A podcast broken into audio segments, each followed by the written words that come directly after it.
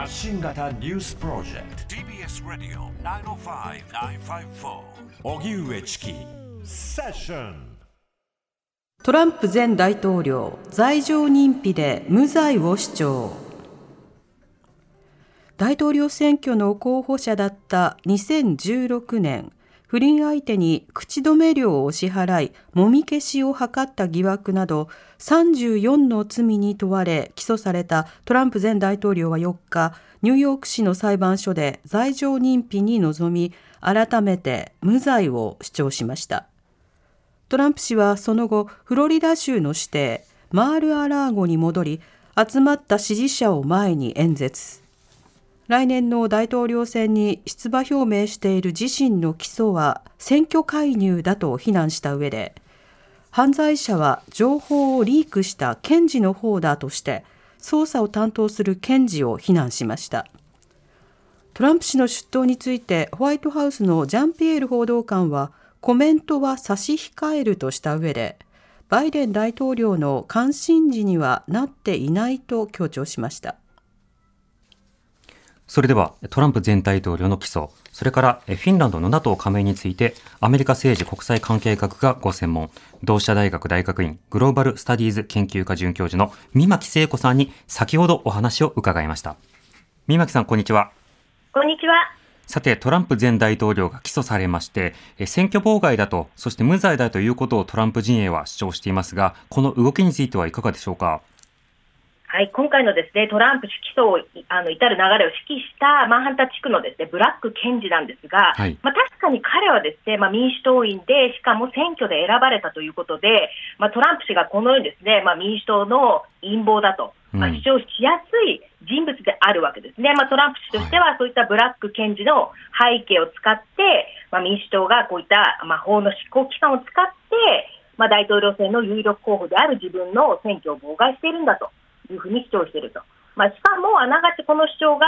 まあ、あの根拠はないんですけれども、まあ、共和党には響いていて、トランプ氏の支持率が一気に8ポイントから10ポイント上がっているというような状況もあるということですね。なるほどこれトランプ陣営の方がむしろ今回の起訴について選挙戦に利用しているという指摘もあります。こちらはいかがでしょうか？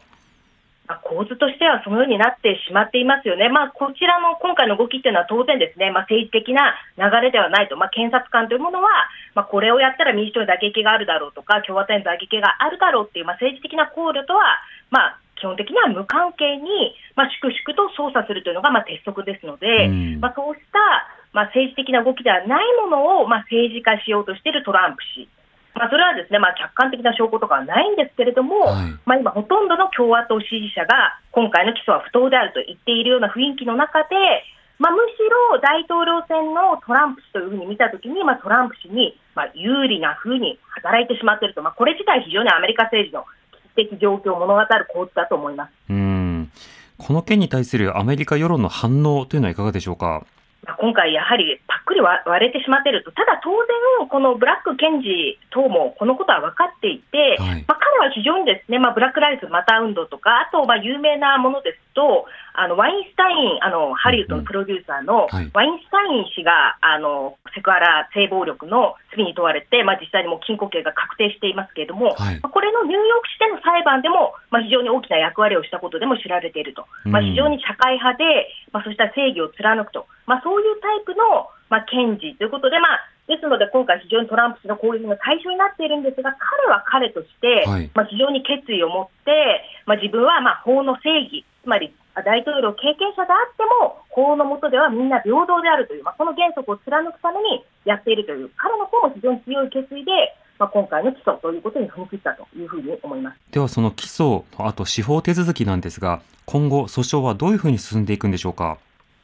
まだ今のところわからないところわからないというのがまあ率直なところで、まあ、こちらのですね、ブラック氏の検察の主張、かなり隙があるんではないかというようなですね、はい、見方もあると。まあ、やはりこういったまあ軽微なですねあのあの罪をこう積み立てて、まあ、共和党支持者から見ると、まあ、トランプ氏を貶めるためにいろんな罪をかき集めてきたというふうに見られかねないような、まあ、検察の主張になっているという、まあ、指摘も見られるわけなんですね。まあ、ただ、今回ですね、まあ、口止め料をめぐるですね、まあ、疑惑ということで、まあ、これ自体小さいというふうに言われているんですけれども、まあ、トランプ氏といえば非常にこうした、まあ、女性に対するひどい扱いというものはもう本当に数数えきれないほどあって、まあ、今回の起訴をきっかけに、まあ、非常にトランプ氏が今まで女性に対してどういう言動をしてきたかと。ミート運動に対する、まあ、いろいろな発言とかが思い起こされて、まあ、こうした人物を再び大統領にしていいのかっていうですね、まあ、やはりまあそうしたあのこうハイライトのされ方もしていますので、えー、まあ、この裁判の行方あ、今回の起訴の行方というものはですねまだわからないところがありますが、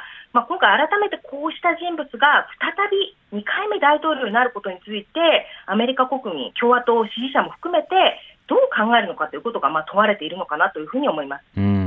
さて、そうした中、あの、フィンランドでは正式に NATO 加盟というものが決まりました。この動きについては、三巻さんどう見てますか？はい、非常にまあ大きなあの動きなわけですけれども、まあ、やはりトルコ、ハンガリーという、まあ、なかなかあのそれに同意しないというような国がある中で、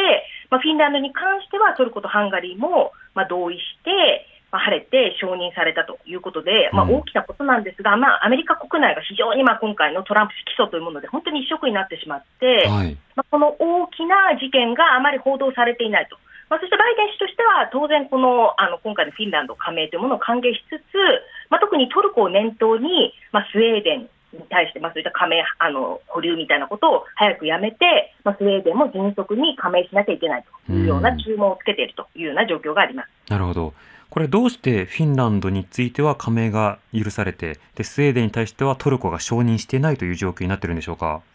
はいまあ、両国については、まあ、トルコから見るとまあ、過激派、テロリストというふうにトルコから見て、まあ、そういった、まあ、クルド人の過激派をかくまっていると。まあ、両国からすると人道上の理由で保護しているということなんですが、はい、まあ、そうしたクルド人の活動家をめぐるまあ長い懸念事項があったと。でトルコとしては、まあ、それを理由に両国がトルコに武器を売却しないというようなこともあったので、はい、まあ、今回のこの NATO 加盟問題を利用して、まあ、この懸案事項だった、まあ、クルド人問題を理由に武器を売ってもらえないので、それを売ってもらえるようにしてもらいたいと、まあ、そしてそうしたクルド人活動家というものもトルコに引き渡してほしいというようなことで、まあ、揺さぶりを、まあ、ある種かけていたんですが、はい、まあ、実際、最終的に、まあ、フィンランドとスウェーデンとしても NATO 加盟をまあ優先したという形で、トルコの要求を飲む形で、まあ、進められてきたと。で、ここに来てスウェーデンの方が滞っているのは、うん、まあ、こちら昨年の9月の、まあ、選挙で、まあ、右派政権が勝ったということ。はいまあ、そして、まあ、今年1年あの1月、記憶も新しいところですけれども、まあ、あの右派の活動家がコーランをストックホルムのトルコ大使館前で焼却すると、まあ、そういったことがあって、しかもエルドアンあの首相ですね、あ大統領。あの、総選挙控えていて、まあ、地震もあって、地震の対応も悪かったじゃないかということで、人気もやや下がっていると、はい、まあ、そこでやはり今回、こういった、まあ、コーラン焼却、まあ、そういった活動家を許容しているスウェーデンに弱腰の態度、といったものを見せたら、まあ、国内でのエルドアン大統領、あまりいい材料がないので、まあ、支持率も下がってしまうということで、まあ、スウェーデンに対する強硬な姿勢、まあ、そういったイスラームを侮辱するあの国に対しては強硬に当たるという、まあ、そういうイメージをエルドアン大統領としても、まあ、利用しているというような状況で、なかなかまあスウェーデンだけの方が進まないということになっています。なるほど。当然そのアメリカはそのスウェーデンも含めて NATO 加盟を進めてほしいということですが、ロシアの反発というのはいかがでしょうか？今回ですね、まあ、プーチン大統領、あの昨年のですね春、夏頃はですね別にスウェーデンとかフィンランドが NATO に加盟したって、まあ、やりたければやればいいと、別にロシアの安全、あのロシアは強いんだと、安全を別に損なうことはないといったのですね、うん、まあ、強気の姿勢も見せていたんですが、まあ、ひとたび実際、フィンランドが実際に加盟ということになると、まあ、即対抗措置を取るとい。うような、はい、まあ、かなり過敏な反応を見せていると、まあ、やはりまあこのそこからまあ戦況というものも変わり、まあ、ロシアの方もまあじりじり追い詰められていると。まあ、そこでいろいろ停滞していたと、トルコとの関係等で停滞していたような NATO の加盟も、まあ、いろんな妥協によって、まあ、あの弾みがついて、フィンランドは加盟というものに実現したということで、まあ、ロシアの方は焦っているというのがあるのかなというふうに思います。なるほど。ただ、この件、今、アメリカではトランプ現象というか、トランプ問題で、結構、ニュースバリューは下がってるんですか？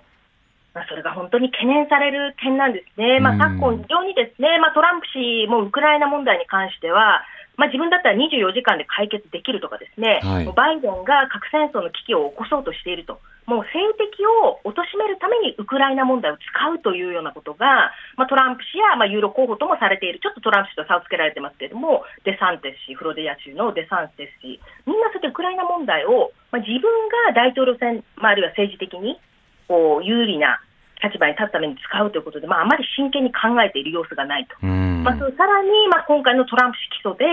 まあ、完全にアメリカの監視も国内問題で、トランプ氏としてもそれは非常に自分にとって望ましい状況ということで、まあ、本当にこの内向きのアメリカ、メディアも、まあ、特にまあ民主党、共和党両方ですけども、特に共和党の政治家のその内向きの姿勢、さらに自分の政治的な目的のためにウクライナ戦争に関してかなり無責任な発言をしているというような状況があります。うんなるほど。わかりました。三巻さん、ありがとうございました。ありがとうございました。同志社大学大学院准教授の三巻聖子さんにお話を伺いました。はい、あのトランプ前大統領の起訴についてもう支持者と、えそれからリベラル勢力などがもう本当にもう真っ向から対立している、うん、この点においても分断しているという話、印象的でしたね。ねあの本当にいろんな研究の分野でトランプ現象に対する振り返りというものが行われているんですよね。えーえー、政治学や経済学はもちろんのこと、うん、まあ、例えば流言、デマについての研究でもトラブトランプ現象って一つのテーマになっているんですよ。で、その中で例えばトランプ氏が実際にロシアの金によって様々な政策を決めていたのではないかというようなタイプの流言根拠なき広がりというのは割とリベラル派の方が信じやすいのに対して、やはりあの今回の背景にあるような、えー、不正選挙であったのだというような、そうした意見というのは、まあ、共和党の支持者の方で圧倒的にこう広がっているっていう、それぞれがリアリティに基づいて流言を信じ、そして相手の側を、まあ、愚かな陣営だというふうに非難し合っていく、うん、本来はその調整のために議事堂議会での議論というのがとても重要になるのですがですがその議会が襲われるという前代未聞の事態にもなったわけですね。そうした。ことの収集がまだつかない中今回の起訴がどうなって進んでいくのか見ていきたいと思います。